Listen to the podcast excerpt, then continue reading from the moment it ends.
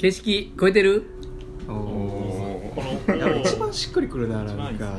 海のあそうね。遠い世界海の親ですもんね。誰なん？僕が言うとちょっとなんかあれなんですよ。こしょばい感じになるんですよちょっと遅ばい。な大体ユージに言ってもらうんですけどね。ユージもこれ目指さなあかんねじゃあ。そうですね。これが、まあ、このこれをこれを超えます形式を。どういうこと？まあこの番組はですね、まあ、世の中のあらゆることに対してひねくれまくる、えーそんな番組になってます。はい。で、まあ、今回、えっと、ゲスト会になってまして、はい。えーっとまあふみや君ですね、えー、お名前フルネームいいかな？いいですか？まあまあ文也君だけでいいんじゃん。個人情報晒しすぎな、えっとふみや君で、えっとゲスト来ていただいてて、えっとうん。まあ、大学院生で今現在、うん。えっと建築を勉強しゃしています。で、まあ、その方についてちょっと今日は聞いていこうかなと思っております。はい。お願いします。じゃあまず自己紹介から。あーえっとふみやです今まあ今年の春から大学院の修士2回になります。はい。いいろんなことが始まりね就活始まり。そうですね。え今院の研究テーマは何やっ研てるんですか？究テーマは、えっと、教育施設の設計の教育がテーマなんですね。そうですね教育ですね。えじゃあなんかちょっとその前にお会いした時にその教育のことやってるって聞いてて、で僕ら3人、まあ、今日ちょっと公平いないんですけど、まあ、興味持って話聞いてみたいなっていうところからはい。ゲストに来ていただいてるんですけどでまあいきなりその話に行く前にはい。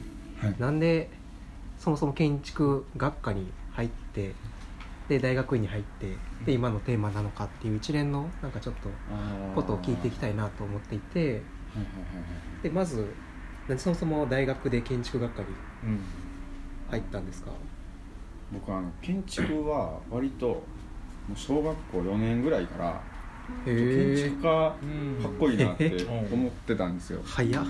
小学校4年生から？はい、でなんか、えっとね、その時当時教科書に「あの千年の釘に挑む」っていうなんかタイトルの文章が載ってて、うん。あの法隆寺の建て替えをする時に、うんあの釘職人の人がそれをこう、まあえっと、担当したというか、うん。そこでいろんなこうことを考えながらこう釘一つ取ってもこういうこと考えて作ったんだよみたいなのをこうのあのが載ってたんですけど、うん。その最後のところにこうやっぱ1,000年前の人たちがどういうことを考えたかっていうのを、うん。その時にやっぱり初めて研究した、うん。うんでそれを自分が作ったものが1,000年後の人にうん。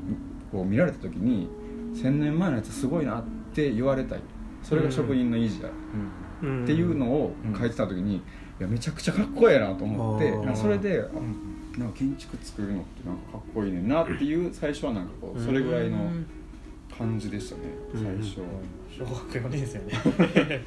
それはなんか時間軸的な話にうん。惹かれたってこと？千年後みたいな。そうですね、から割とその最初はそういうところから入って、で物を作るのはまあもちろんうん。めちゃくちゃ好きだったんで,、うん。でなんかまあ多分自分は今日、えー建築のことを勉強してうん。建築家になるんだろうなっていうのはまあうん。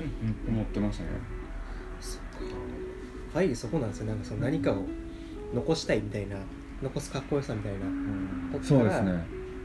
大体なんか建築学科蹴るもさここって割とインテリアしたいとかこの建築が好きみたいなとこから入るイメージなんですけどそれとはまた違う。そうですね。僕も真逆ですね。残したいというよりかは。建築家っていう人と初めて会ったのあはいつ？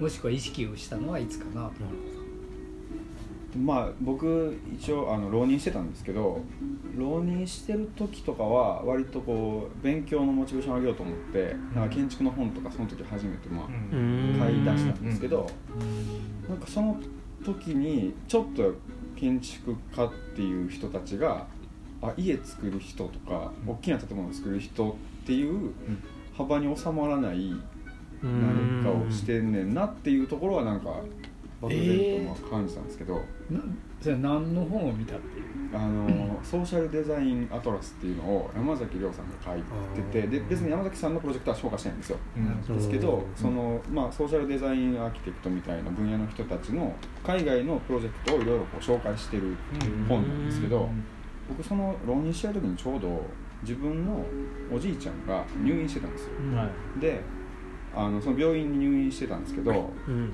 耳が聞こえなかったんですけど、はい。集団の部屋であの入院してるとなんかちょっとこう声を出してしまうみたいな自分でも自覚せずでそれでこう個室に入れられるんですよ。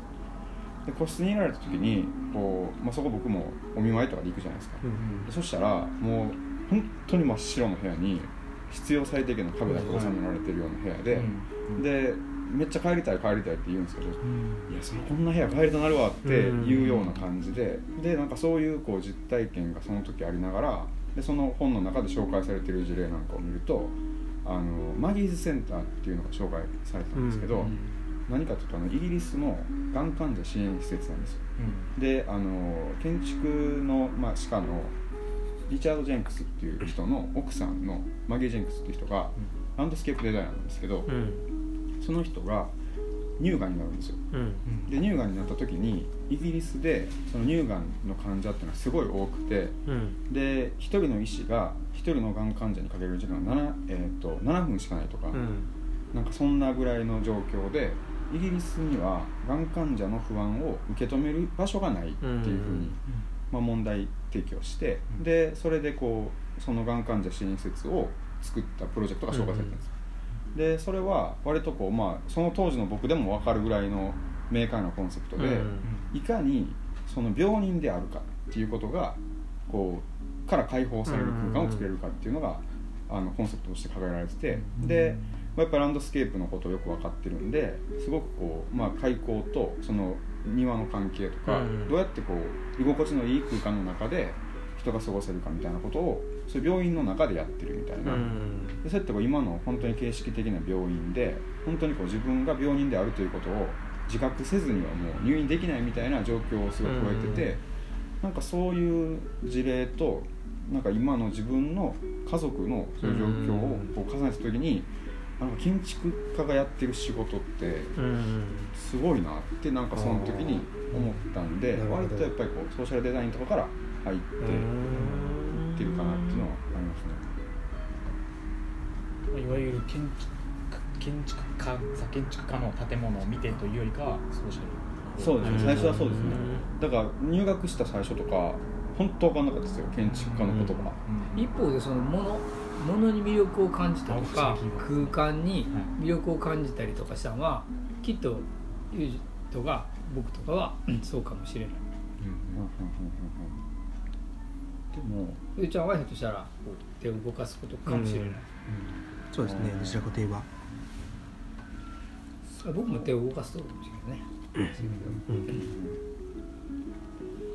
でも最初は割とそこはそこの葛藤みたいなのがあって、ん。やっぱりうん。僕大体2回生ぐらいの時から実習からやってこう始まるじゃないですか、でであのーま ハあードル上がりましたねなんかそこでこう物を作り出した時に、まあだいあんまり僕2回生の時ってこうまあ自分でも思うようにいろんなことが進まなかったんですけど、うん。でもちょっとイラついてた記憶が僕にはちょっと。いやいやいやいや。そのイラつきっていうのは？何ですか、なんか何を根拠にみんな作ってんねやろなっていうのはありましたねすごい。やたら周りが幸せな感じうんと思ってたわけめっちゃ楽しそうだったんですよ周りが。うんうんえ建築作るのってそんななんかハッピーなって？いやなんていうかねあの、まあ、ハッピーなのはいいと思うんですけど、うん。なんかえそれあーこれ言言った方言わん方がいいかもしれないですけどなんかえ図工じゃない？んそれは？みたいに。思ってたのもちょっとあったんで。それでもなんとなくわかるわ。わかります。どっかでどっちを思ってたのがなんかままごとやってんのか やってんのかどっちやろってああいやそうですよね。でどっちを思ってた。うんなんかこうそれこそ模型の中に天気を置いていく作業とか、うん。もうままごとやんみたいな。まあその格作業とかもそうですかまさに。それは責任社会的責任みたいなもののうん。リアリティがなんか感じ取れないっていうこと、そうですね。ねはい。